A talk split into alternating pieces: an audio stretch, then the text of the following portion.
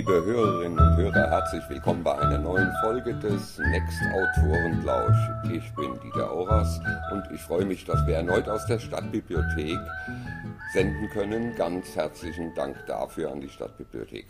Natürlich auch herzlichen Dank an das Next Magazin, das die Aufnahme macht, bearbeitet und die Veröffentlichung im Magazin gestaltet.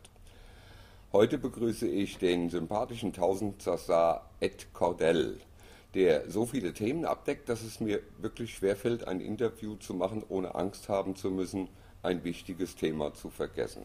Lieber Ed, schön, dass du da bist. Ja, ich freue mich auch hier zu sein. Vielen herzlichen Dank für die Einladung.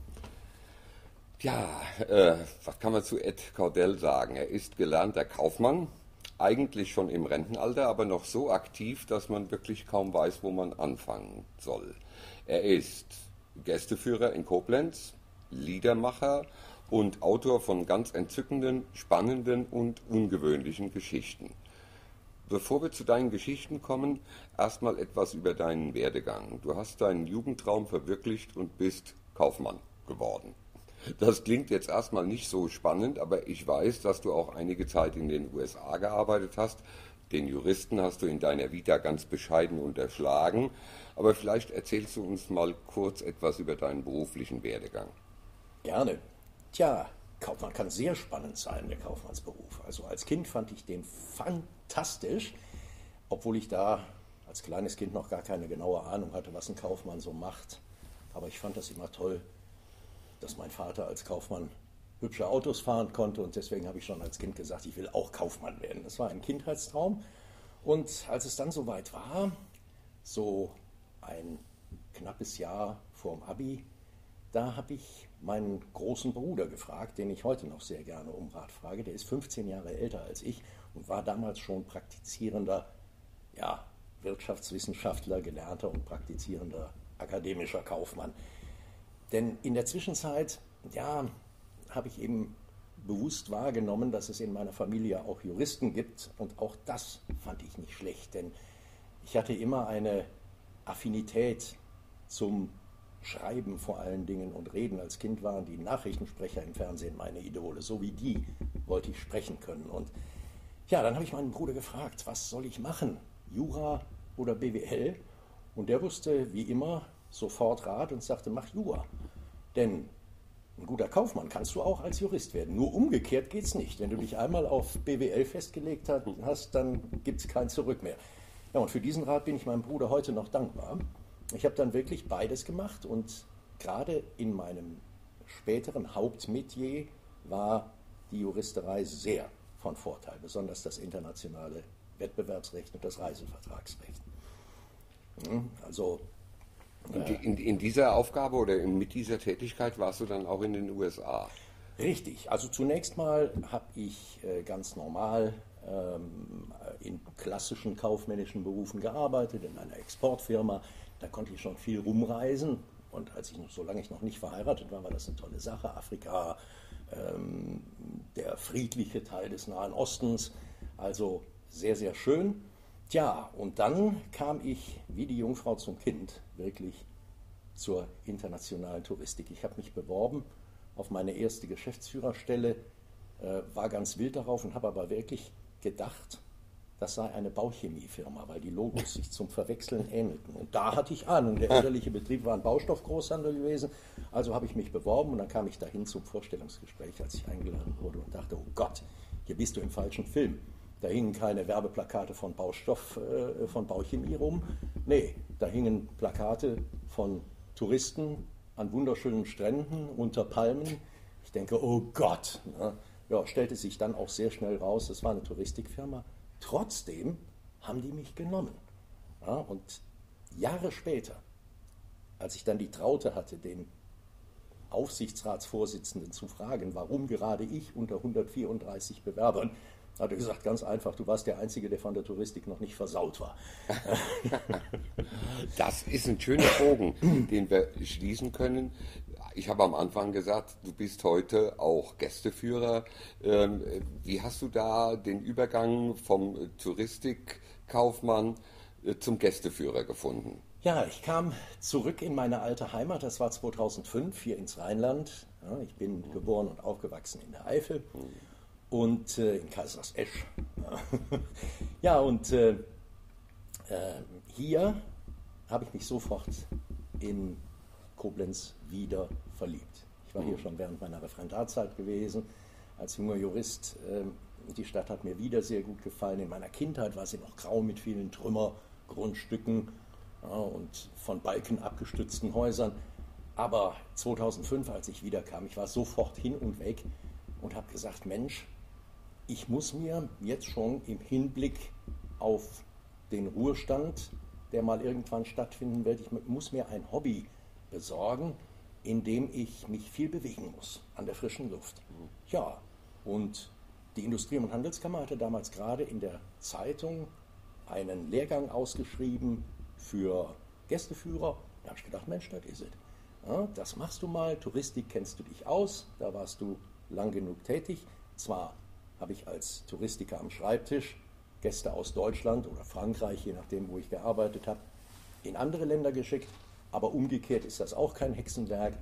Und dann habe ich gesagt, Mensch, das ist schön, da kannst du ja auch deine Leidenschaft als Rampensau mal austoben, ähm, als Gästeführer und habe es gemacht. Naja, und wieder ergab sich daraus dann eine Erweiterung, denn es kamen immer mehr Reiseveranstalter auf mich zu, die mich von früher kannten ja, und sagten, Mensch, kannst du da für uns nicht mehr machen als nur Gäste führen? Kannst du uns nicht auch die Pakete ausarbeiten? Du kannst es doch, wir wissen es.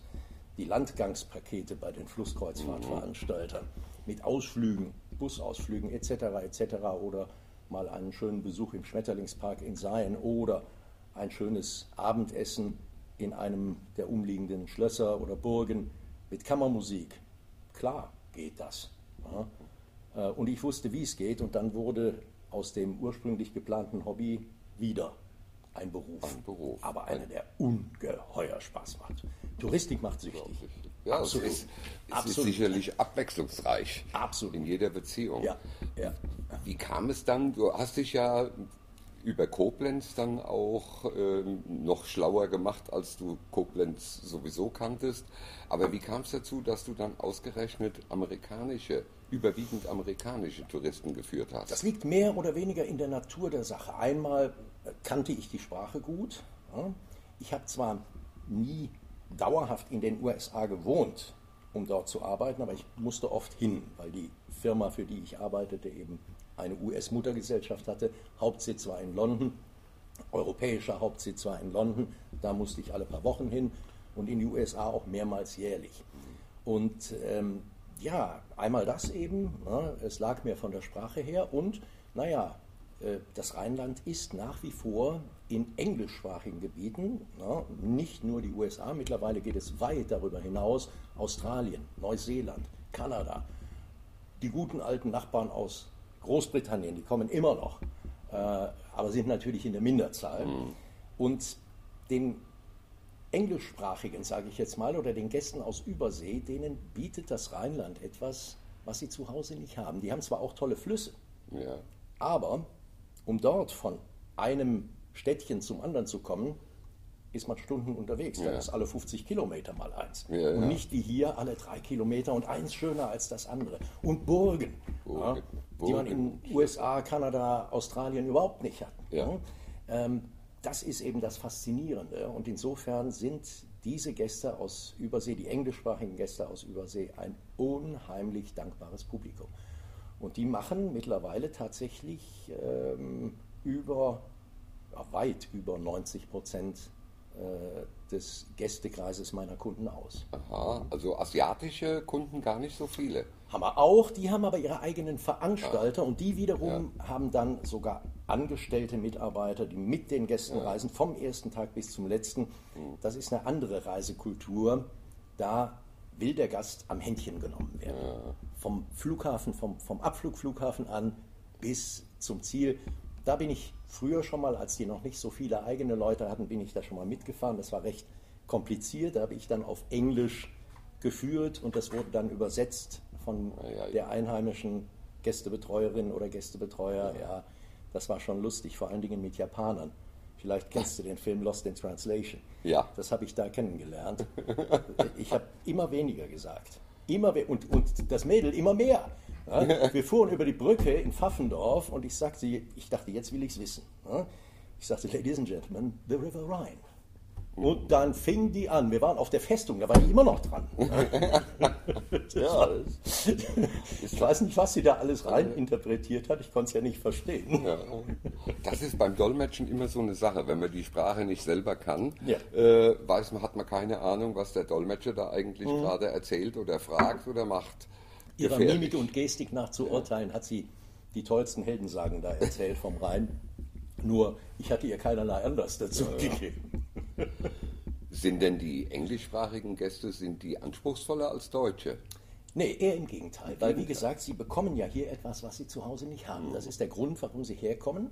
Ganz anders als die Amerikaner, die wir aus unserer Kindheit in Erinnerung haben. Die waren ja recht, ja, ich will jetzt keine diskriminierenden Ausdrücke benutzen, aber die waren ja relativ wie man bei uns in der Eifel sagt, mit dem Rauestab so, yo. Ja. Also ähm, relativ einfach gestrickt und äh, das ist heute gar nicht mehr. Heute haben wir äh, Gäste, das ist der klassische Mittelstand, sehr angenehme Gäste, äh, die zum größten Teil sehr viel Geld dafür bezahlt haben und die freuen sich ungeheuer, wenn sie hier ja, ich sage jetzt mal hochtrabend, den deutschen Standard anfinden. Deutsche Gäste sind das gewöhnt ja. den hiesigen Standard. Die erwarten das. Ja. Aber für die Gäste aus Übersee ist da eine gehörige Portion Überraschungsqualität mit drin. Das ist, und das ist natürlich auch unser Bemühen jetzt als äh, Gästeführer und Begleiter auf Ausflügen, ähm, diese Überraschungsqualität noch etwas zu steigern durch Entertainment. Nicht indem man den Gästen Jahreszahlen um die Ohren haut, sondern indem man Geschichten, Geschichten draus macht. Mhm. Und da haben wir wieder den Schnittpunkt zu meinem äh, ja, es ist eigentlich, na, ist es jetzt ein Hobby? Na, es ist dabei, mehr zu werden als ein mhm. Hobby bei mir, ja. bei der Schreiberei. Und das verdanke ich, so eigenartig das auch klingen mag, das verdanke ich der Corona-Pandemie. Mhm. Ich konnte keine mehr Touristik Zeit. machen. Ja, mehr Zeit. Und dann fiel mir eben ein, dass da noch hoffentlich ein bisschen Potenzial als Autor ist. Und das habe ich dann aus dem Keller geholt und vor oh, allen ja. Dingen auch als Liedermacher. Oh ja, das ist eine wunderbare Überleitung von dem Geschichtenerzählen bei den touristischen Führungen äh, zum Entertainment zum Liedermachen. Ich habe es am Anfang erwähnt, dass du auch Liedermacher bist. Ich kenne deine Lieder, ich liebe sie, äh, weil sie auch ein, eine Mischung sind aus verschiedenen mhm. äh, Genres, also Liebeslieder, äh, satirische Lieder, äh, lustige Lieder. Ist wirklich ein großer Mix, aber äh, was spielst du überhaupt für Instrumente? Wo, wie begleitest du dich? Du machst, schreibst deine Lieder alle selber, ja. die Musik auch. Ja, ähm, die Rohfassung mache ich auch selber, dank einer genialen Erfindung des Keyboards. Keyboards. Ja, als Kind habe ich Klavier gelernt. Mhm. Ja, na, ich wollte eigentlich schöne Unterhaltungsmusik spielen als Kind. Die mhm. tollen Songs, die ich im Fernsehen gehört habe, die Kumpels haben immer gesagt, bist du bescheuert, ein Klavier kannst du nirgendwo mit hinnehmen, auf keine Fete, lerne Gitarre. Kein Lagerfeuer. Äh, richtig, ne? Ja gut, mittlerweile kann man es. Ich habe ein Keyboard, ja, das kann man ja. zusammenklappen, das ist so ja. groß, ist kleiner als eine Gitarre. Ne? Das ist also eine, eine, eine tolle Sache, aber damals war was dran. Auf der anderen Seite fand ich es aber schön, dass man auf dem Klavier einiges machen kann. Rhythmus, ähm, Melodie in mehreren Begleitmodifikationen.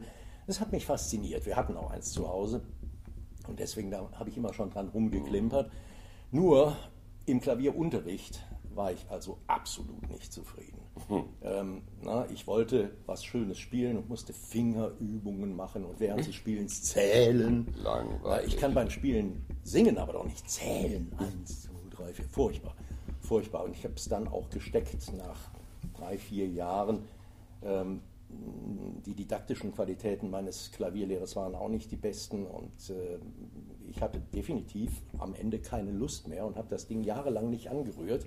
Und dann kamen die Liedermacher in Mode. Hannes Wader, Reinhard May, fand ich toll. Da war ich nämlich gerade im richtigen Alter, so 16. Und dann fiel mir ein, Mensch, so viel Klavier kannst du ja noch, dass du dich selber begleitest, wenn du die Lieder von Hannes Wader, Reinhard May und äh, wie sie alle hießen, Schobert und Black, mm, oh, ähm, ja. äh, Ulrich Roski. Ja. ja. So, und dann habe ich natürlich die Songs gesungen und habe mich dabei am Klavier begleitet. Äh, Das war aber immer noch ein langer Zwischenschritt. Äh, ich bin immer noch nicht auf die Idee gekommen, wahrscheinlich war ich einfach zu jung, selber Songs zu machen, obwohl mhm. mir oft Melodien einfielen, wo ich dachte, auch könnte man schön was drauf machen. Mir fielen auch oft Themen ein, mhm. aber das kam dann wirklich erst mit der Ruhe des Eltern, Älterwerdens, ja, ähm, als ich hierher zurückkam, in meine alte Heimat. Mhm. Äh, dazu gehört tatsächlich eine, ein gewisser Verliebtheitsfaktor. In dem Fall war es die Verliebtheit in meine alte Heimat. Mhm. Da fing ich an, habe ich tatsächlich auch Heimatlieder gemacht. Hier komme ich her und nur hier fühle ich mich zu Hause. Äh, Gibt es sogar eine englische Version von, für die Gäste natürlich, was ich denen dann schon mal vorsinge an Bord ja. der Schiffe. Ähm, und ähm, ja, da hat es mich definitiv gepackt. Aber dann kam natürlich auch wieder, gut, da kamen äh, Liebeslieder dazu, Liebeslieder für Fortgeschrittene, wie ich sie mhm. nenne, nämlich für Leute unseres Alters. Ja. Wir sind ja etwa gleichaltrig. Und es kann sich kaum jemand vorstellen, dass wir uns noch verlieben könnten. Jo, das ist furchtbar. Das ist, oder richtig, wir, wir das bei uns aber so richtig kracht. Ja. Das, äh, deswegen habe ich jetzt während Corona das jüngste Buch und die jüngste CD gemacht. Mhm. Genau aus diesem Grund, um zu demonstrieren, äh, auch im Rentenalter kann es noch richtig funken. Und mhm. der, der, der, der Ursprung war eigentlich ein trauriger. Meine mhm. jetzige Freundin und ich, wir hatten beide unsere langjährigen Lebenspartner verloren, waren verwitwet ja, und haben beide so unsere Zweifel gehabt, ob es nochmal richtig krachen kann. Wir haben uns kennengelernt und nach wenigen Tagen hat das schon derart gefunkt. Ja, und da fing ich an, da war plötzlich, vorher war Funkstille bei mir, Schriftautorenmäßig äh, und, und, und Liedermachermäßig. Während der fünf Jahre Krebskrankheit meiner verstorbenen Lebenspartnerin, da ging gar nichts. So, und dann plötzlich frisch verliebt. Hm. Und das ist für mich das ganz klare Indiz dafür, dass es genauso oder noch, noch doller ist. In jungen Jahren wäre ich nicht unbedingt auf die Idee gekommen, Liebeslieder zu schreiben. Ja, ja und äh, Man da sagt ja, das heißt ja, alte Scheunen brennen besser. Richtig, richtig. Und nicht kürzer. Und nicht kürzer. Das ist, das ist kein Strohfeuer. ja, Sie brennen ja, ja. heißer. Ja. Das, das ja. ist wahr. Äh, deine neueste CD mit dem Titel Noch geht alles, 16 Liebeslieder für Fortgeschrittene, die ist ja auch bei Amazon erhältlich, habe ich gesehen. Mhm. Aber kann man sie auch woanders erwerben oder wie kommt man daran? Im Moment noch nur bei Amazon. Ich bin jetzt nicht unbedingt ein Freund von großen äh, Versandhandelsfirmen wie Amazon. Äh, die haben eigentlich schon genug Reibach gemacht während mhm. der Corona-Krise. Also auch als Kaufmann widerstrebt mir das eine oder andere. Auf der anderen Seite muss ich sagen, ist Amazon ähm, schon kaufmännisch okay, mh, hm, auch juristisch okay. Äh, es ist für ja, Teilzeitautoren wie mich schon sehr vorteilhaft. Man muss sich nicht so sehr kümmern. Äh, und vor allen Dingen, es rechnet sich ganz anders. Ja. als hauptberuflicher Autor wie, wie du, da kann man mit Verlagen arbeiten. Bei mir war das am Anfang ein echtes Problem. Ich habe viele Verlage angesprochen. Die waren von meinen Manuskripten auch meist begeistert, aber spätestens, wenn die kaufmännische Abteilung des Verlages gehört hat, mein Gott, der Mann ist Kaufmann und Jurist, mhm. Dann kam der große Rückzieher. Hm? Ja die Angst vor den Juristen. Womit ich nicht sagen will, dass sie, äh, dass sie Angst davor hatten, mich nicht über den Tisch ziehen zu können. Aber ähm, vielleicht so ein bisschen was äh, kann davon auch dran gewesen sein. Naja gut, ich habe dann nicht lang gefackelt. Ich habe dann gesagt, verlege ich halt selber für das bisschen, was ich damals verkauft habe bei Lesungen und entsprechenden Events. Mhm. Da reicht es auch, äh, wenn ich die Bücher selber drucken lasse. Äh, das rechnet sich auch besser. Als das riesige äh, Verlags- und Vertriebssystem, ähm, wo dann kaum noch was für den Autor übrig bleibt. Und du kennst es, muss ich dir Ja, das Problem erzählen. ist halt einfach der ja. Buchhandel dann. Der Buchhandel, ja, die ja. Bibliotheken. Der, dieses riesige die, Vertriebsnetz ist gerechtfertigt, die Kosten. Also die sind kaufmännisch absolut nachvollziehbar. Ne, und, ne, aber da, ich habe mir halt gesagt, also wenn, da ich ohnehin das meiste dieser Bücher zunächst mal selber verkaufen werde, mhm. Äh, muss ich mir das noch nicht antun. Mag ja sein, dass irgendwann mal ein Verlag kommt und tatsächlich interessiert ist, aber äh, für den Moment geht es noch so. Amazon ist da eine echte Hilfe, wenn ein äh, Leser oder ein Interessierter fragt, wo kann man ihre Bücher denn kriegen? Naja, zur Not bei Amazon. Jetzt sind wir schon bei deinen Büchern. Also wie gesagt, du verlegst sie überwiegend selbst. Ähm, das heißt, du lässt sie drucken. Mhm. Und äh, ich habe in der Liste deiner Veröffentlichungen gesehen, das ist schon eine ganze Menge. Es sind, aber das, das Tolle ist, ich muss das vorlesen, weil in Klammern steht hinter jedem Titel das Genre. Hm. Und dann steht zum Beispiel, das war wohl dein erster Roman, den du auch jetzt gerade überarbeitest, mit allem, was dazugehört. Ja, und da steht in Klammern dahinter Action, Romantik, Science Fiction. Jo. Eine irre Kombination. Warum denn nicht? Bei anderen, nein, ich finde das ja toll. Bei anderen steht Romantik, Action in Klammern dahinter. Jo oder Action, Mystery, Satire. Also du, du mischst in deinen Romanen unheimlich viele Themen, was ich sehr schön finde. Ich äh, erinnere mich sehr gern an eins deiner Bücher, das Bumblebee-Projekt. Ja, das, äh, das ist Science Fiction, Action, Romantik, aber auch gleichzeitig Geschichtswissen, denn da ja. geht es äh, um einen Flieger. Äh, das Vorbild ist der Ernst Udet, des Teufels General. Yep. Äh, von daher, ich finde diese Kombination sehr interessant, aber ich kann mir vorstellen, dass die Verlage damit ein Problem haben. In der Tat, ja, ja, weil es in keine Schublade passt. Mhm. Ja, es passt in keine Schublade rein, man kann es unheimlich schwer genrifizieren. Mhm. Ähm, denn es fängt an wie ein Kriegsroman, ja. es fängt an im Zweiten Weltkrieg, ganz übel. Ja, und der verzweifelte General, der den Spagat versucht zwischen soldatischer Pflicht und Verachtung äh, gegenüber den Machthabern. Ähm, äh, ja, und es geht dann eben langsam in die Gegenwart, will jetzt nicht zu viel verraten, vielleicht mhm. hat ja doch der eine oder andere Lust, es zu lesen. Äh, mein Gedanke war der, ich hatte mich, ich hatte als ich selber junger Luftwaffensoldat war, äh, nach dem Abi, da habe ich äh, natürlich des Teufels General gelesen ja, und äh, habe dann auch sehr schnell geschnallt, dass der gute Zuckmeier äh, das im Gedenken an seinen äh, Jugendfreund Ernst Udet geschrieben hat. Und dann habe ich mich mit Udet beschäftigt und der Mann tat mir leid. Ja? Mhm. Weil als er merkte, er stand repräsentativ für sehr viele Deutsche, die am Anfang begeistert waren, besonders eben Soldaten oder äh, ehemalige Offiziere, äh, die am Anfang begeistert waren und als sie dann merkten, wo die Karre hinläuft, wofür mhm. man sie missbraucht hat, äh, als Promis. Da waren sie verzweifelt und bei mhm. Udet führte das ja sogar in den Selbstmord. Ja. Und da hatte ich eben, hat auch ein Zufall mich im Internet auf die Idee gebracht, äh, des Teufels General eben nicht sterben zu lassen, wie beim Zuckmeier, mhm. sondern ihn abhauen zu lassen. Mhm. Ähm, in die Zukunft. Und ja, da sind wir dann bei diesem kurzen Science-Fiction Element. Ja. Es lässt sich sehr schön kombinieren. Aber ich finde diese Kombination finde ich unwahrscheinlich interessant, weil es auch spannend ist. Mhm. Es ist eine Liebesgeschichte mhm. auch noch dabei, äh, wie sie eigentlich in fast jeden Roman gehört. Äh, aber das sind Dinge, die mir sehr gut gefallen. Wo bekommen die Leute jetzt so ein Buch zum Beispiel her? Ähm, einmal klar bei den Lesungen, mhm. dann kann man sie bestellen bei Amazon, sowohl als E-Book mhm. als auch in gedruckter Ausgabe. Äh, Amazon bietet das seit einiger Zeit an, dass, äh, man, dass die tatsächlich zu annehmbaren Preisen, die man selber mhm. bestimmt als Autor, äh, die Bücher on demand drucken. Ich habe es ausprobiert, habe mir selber Autorenexemplare schicken mhm. lassen und habe festgestellt, jo, ja, kann man Qualität tatsächlich dem Kunden anbieten, ohne rot zu werden. Ja. ja. Mhm. Und da hat man dann ISBN-Nummer und alles, da muss man sich um nichts kümmern. Sehr mhm. verführerisch sehr verlagsfeindlich, klar. Ja. Aber bei der Arroganz, die einem bei vielen Verlagen entgegenschlägt, wundert es mich nicht.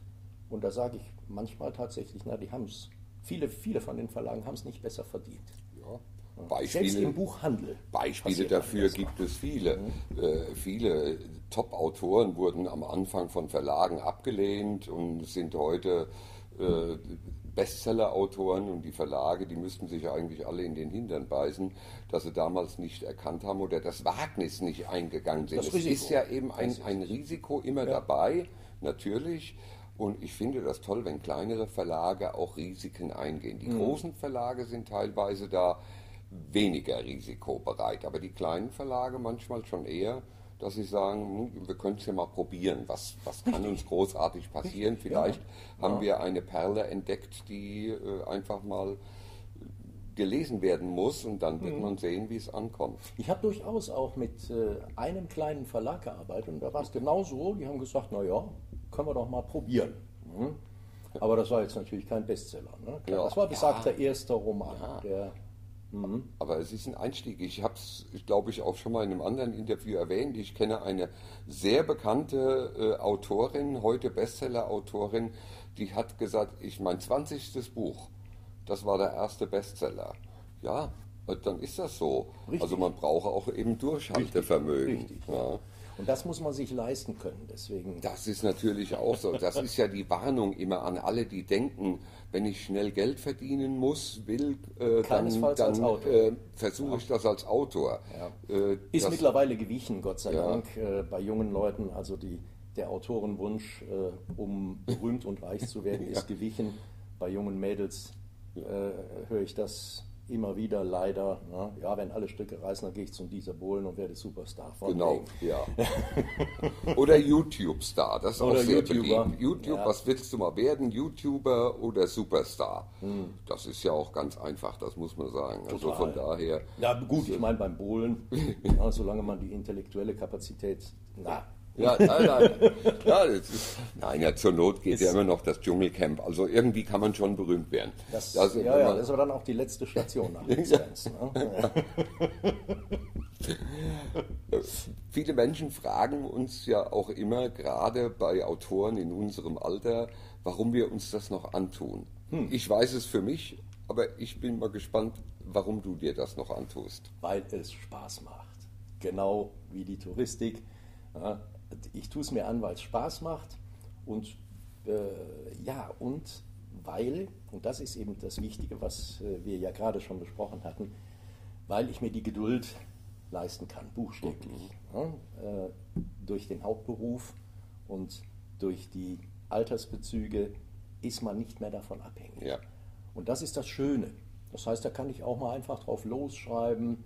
Ähm, und das mache ich häufig. Ich habe natürlich einen Leitfaden im Kopf, wie die Geschichte aussehen soll. Aber ich kann zunächst mal schreiben, wie mir der Schnabel gewachsen ist, ohne mich um Political Correctness oder sonst was zu kümmern. Das mache ich dann nachher beim Redigieren und beim Kürzen. Ja, habe ja vorhin ein nettes, äh, ein, ein kleines Beispiel genannt mit einem Politiker, dessen Namen ich jetzt nicht nenne, wo ich zuerst, für den ich zuerst einen Namen ausgesucht hatte, der dem seinen zu ähnlich war. Ja, und ich habe gesagt, nee, sollte der das jemals in die Finger kriegen, äh, äh, so fit ist er noch, trotz seines enormen Übergewichts, dass er äh, gerade so hoch springen kann, dass er mir bis an die Kehle kommt. Äh, Vor allem, weil er meistens Turnschuhe trägt. Ja, aber richtig, das, ja. das sei dahingestellt. Nein, aber das, das, das kennzeichnet viele deiner Lieder, was ich, was ich daran auch so liebe, äh, dass du auch teilweise beißenden Spott Ja. darin verarbeitest, Ja, teilweise sehr satirisch auf. Dinge eingehst. Ist das mit ein Grund für dein Pseudonym? Du heißt nicht wirklich Edwin Cordell, äh, genannt Ed Ja. Cordell. Ist das mit ein Der Grund? eigentliche Grund dafür war tatsächlich jener Verlag. Der kleine Verlag, bei dem ich zwei äh, der ersten Bücher verlegt habe. Die haben gesagt, Mensch, nee, also so einen langweiligen Namen wie deinen deutschen Namen. Äh, nee, da klingt nicht interessant genug. Du musst was, äh, was nehmen, was sich englisch anhört. Ähm, ja, gut, das erste, das war eben so, ja, so fast im Krimi-Genre angesiedelt und dann habe ich überlegt, haben wir gemeinsam überlegt, was gibt es denn so? Arthur Conan Doyle, Edgar Wallace, äh, Ed Cordell. Äh, Jo. jo, ne? hieß es dann, den passen. nehmen wir. Passt. Ja, gut. Ähm, mittlerweile bin ich da gar nicht so traurig drum, denn der Ed Cordell, der darf eben all das singen, schreiben und lesen, was der biedere Kaufmann und Jurist nicht darf. Schon wegen seiner Kunden, da kann man immer anecken, das ist Ja. so. Und als Ed Cordell, ja, da ist das egal. Ja, dem kündigt jetzt keiner einen äh, Jahresvertrag oder sonst irgendwas, weil der ist ja eine fiktive Person. Also ich kann sagen, ich kenne ja äh, viele deiner Geschichten, dass da teilweise es schon sehr gut zur Sache geht, auch in den Liedern. Also von daher Satiremäßig, satiremäßig ja. kann ich das Ja. äh, nachvollziehen und, und Also finde satirische das auch Sozialkritik gut. ist überall drin bei mir, auch Ja. in den romantischsten Geschichten. Ja. ähm, Die kommt immer irgendwann durch, ja, das ist, meine, kennst du auch, das ist der alte 68er in Ja. uns, der will ab und zu immer mal wieder raus. Der ne? Rebell. Wenn wir irgendwas absolut daneben finden, äh, damals haben wir dann, sind wir lautstark auf die Straße gegangen, ich eigentlich weniger, aber äh, trotzdem heute, ja, ist die Weisheit des Alters da heute macht man sich drüber lustig. Ne? Und zwar Also wir, können den, wir können aber den 68er nicht so ganz äh, verdecken. Nein. Also Nein. Äh, jetzt auf der letzten Lesung hat mich ein, äh, ich erzähle dann ja auch immer, dass ich die RAF mal bekämpft habe. Da fragt mich ein Gast, aber nicht vor Publikum, sondern separat, äh, wie ich denn jetzt äh, eigentlich zu der politischen Aussage der RAF gestanden hätte. Ja klar, äh, dass ich die verfolgt habe. Und ich musste ihm ganz ehrlich sagen, die politische Absicht, die dahinter stand, das war meine. Da stand ich voll dahinter. Die Art und Weise, was die RAF getan hat, Die war voll daneben. die war voll daneben. voll daneben. Ja, aber wir können den 68er in uns nicht ganz. Ich habe sie in einer meiner Geschichten äh, auch mal aufgegriffen, Mhm. dieses Thema, und habe geschrieben, die RAF hat den, schlicht den Denkfehler begangen. Die waren alle viel zu intellektuell. Die haben den Denkfehler begangen, man könne das Wohl der deutschen Gesellschaft mit, mit den mit der, das Wohl der deutschen Mhm. Gesellschaft mit den Methoden eines Che Guevara herbeiführen. Ja. Und das war eben sowas von daneben. Ja. Ja.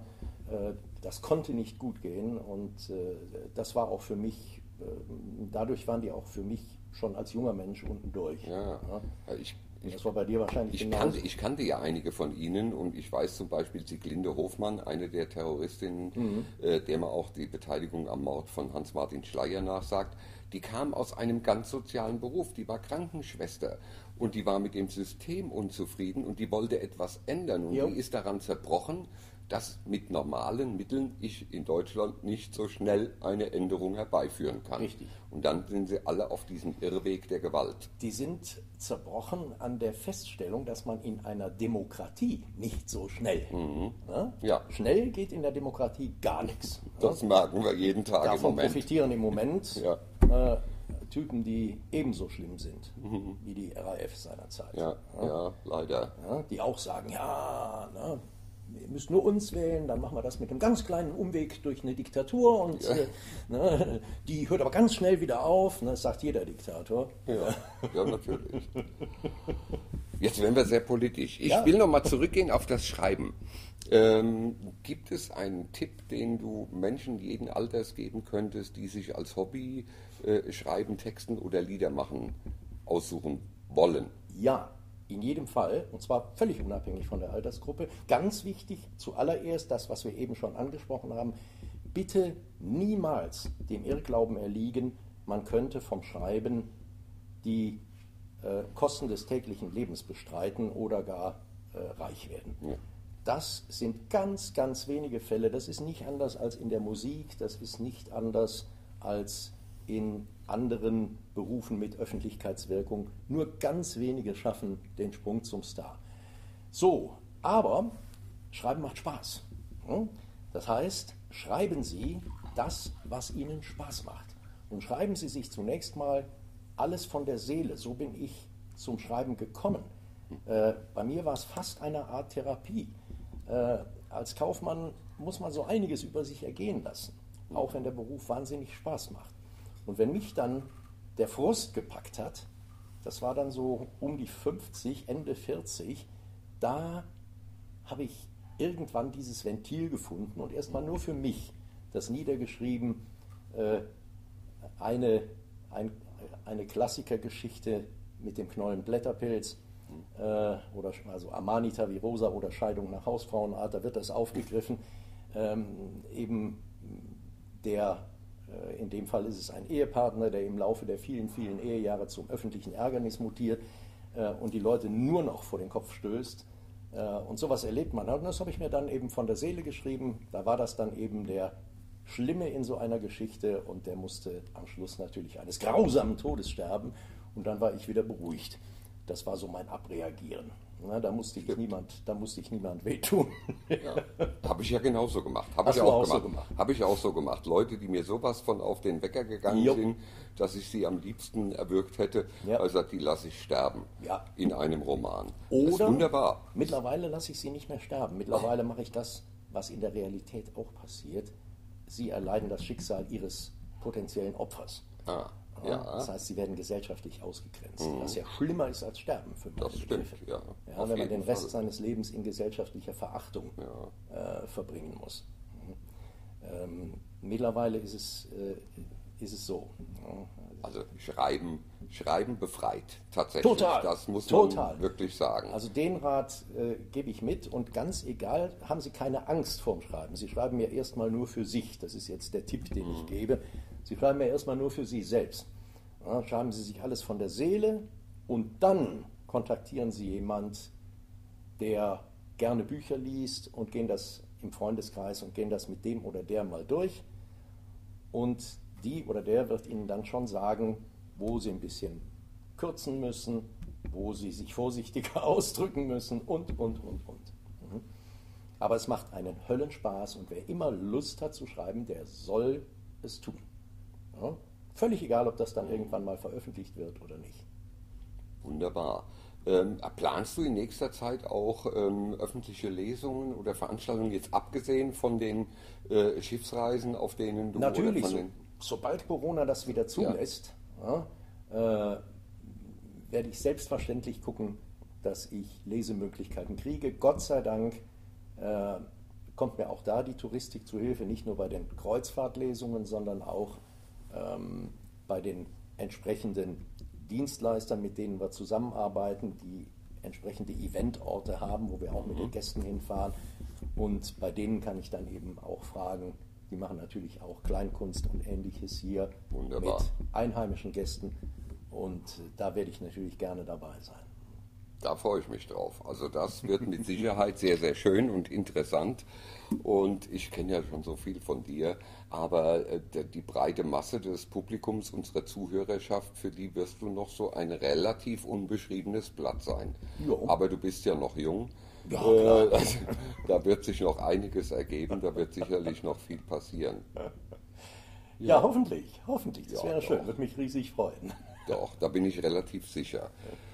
Ja, lieber Ed, hast du noch irgendetwas, was du loswerden möchtest? Ach Gott, habe ich wahnsinnig viel, was ich loswerden möchte, aber ich kann ja jetzt schlecht ein ganzes Buch vorlesen. Nein. Oder sonst was. Ja, ähm, du hast vorhin gefragt, eben, dass, dass äh, äh, es gibt in der Tat eine Gemeinsamkeit. Also ähm, auf ein bestimmtes Genre äh, kann ich mich nicht festlegen, das schaffe ich einfach nicht, weder beim Schreiben noch beim Liedermachen. Ähm, aber eine Gemeinsamkeit ist da und das ist tatsächlich die mehr oder weniger offene Gesellschaftskritik. Ähm, sogar in meinen Liebesliedern, du kennst das Lied Die schönste Frau der Welt, was ich seinerzeit geschrieben habe, um gegen diese völlig daneben gegriffenen Schönheitsideale Ja. äh, Front zu machen. Das habe ich für meine Söhne geschrieben, als die in der Pubertät waren und wie die meisten jungen Männer dem Irrtum erlegen sind, eine hübsche Frau wäre automatisch schön. Falsch. Ja, falsch. Hübsch reicht noch lange nicht, um schön zu sein. Sehr ist wahr. schön, wenn eine schöne Frau auch hübsch ist. Ja, es geht aber auch sogar ohne. äh, und das habe ich in dem Song eben äh, ganz klar zum Ausdruck gebracht. Hm, ja. Er ist mehr, mehr zum Lachen als ein Liebeslied, aber ähm, naja, meine Söhne sind mittlerweile beide Familienväter. Sie haben es beherzigt. Wenn ich mir meine Schwiegertöchter anschaue, jo, Sie sind schön, aber auch hübsch, oder? äh, die, die, da haben wir sogar das Glück, dass sie beides sind. Ja. Sehr gut. Nein, aber das ist eigentlich wieder genau in die Richtung, dass viele Autoren äh, das gar nicht so erkennen, dass sie ja auch meinungsbildend sind. Ja. Und da ist Gesellschaftskritik in Liedern, in Büchern natürlich wichtig, weil sie die Meinung der Leserinnen und Leser unter Umständen beeinflussen können. Zum Positiven hin, hoffe ich, in Ja, den ja. meisten Fällen. Ja. Also meine Heldinnen sind ja in den meisten Fällen erstmal schon mal alt. Also das ist schon mal das, schon mal das Erste, was aus der Reihe tanzt. Sie sind mindestens Mitte 50, äh, äh, oft sogar älter. Und äh, damit fängt es an, ähm, dass ich da schon mal einen Teil der Leser so ein bisschen vor den Kopf stoße, indem ich ihnen eine Protagonistin präsentiere, die Turbofrau, ja, die mit 72 ja, Ja. äh, noch so einiges auf die Reihe kriegt. Ja. Nicht nur in amoröser Hinsicht, sondern äh, auch wenn es darum geht, Unheil abzuwenden. Ja. Ja, unser Alter wird oft unterschätzt. Richtig. Das ist, wir müssen uns wehren. Wir machen, die Grauen Panther gibt es, glaube ich, gar nicht mehr, oder? Keine Das wäre eine Partei, die man jetzt gehört. wieder gründen könnte, mal langsam. Äh, Jetzt sind wir in der Mehrzahl. Jetzt ja. sind wir langsam in der Mehrzahl in unserem Alter. Aber ne, politisch aktiv wollten wir jetzt doch nicht Nee, werden. nee, Aber nein, es ist, es ist auf jeden Fall gut, dass eben auch bei den Autorinnen und Autoren es ein breites Spektrum an Alter gibt. Die einen schreiben für die Jüngeren, für die wirklich für die Jugendlichen teilweise, äh, für das Mittelalter und eben auch für die ältere, weisere Generation. Jetzt habe ich mich schon wieder weit aus dem Fenster gelegt. Okay. Nein, das war alles so in Ordnung. Äh, lieber Ed, vielen, vielen Dank für das tolle Interview. Ich hoffe, dass wir in der nahen Zukunft noch viel von dir hören und lesen. Nochmal der Hinweis darauf, äh, die neue CD mit den 16 Liebesliedern für Fortgeschrittene gibt es derzeit auch schon bei Amazon Man bestellbar. kann sie auch streamen, ne? auf den streaming Streaming, Ja, Streaming ja, auch. natürlich, Wunderbar. natürlich, Super. Ja, und dann hoffe ich, dass wir bald auch deinen überarbeiteten ersten Roman lesen können und dass wir dich auf Veranstaltungen treffen können und dir da zuhören können, denn das kann ich bestätigen. Das ist auf jeden Fall ein Gewinn. Vielen, vielen Dank für das Interview. Immer wieder gerne und ich bedanke mich auch.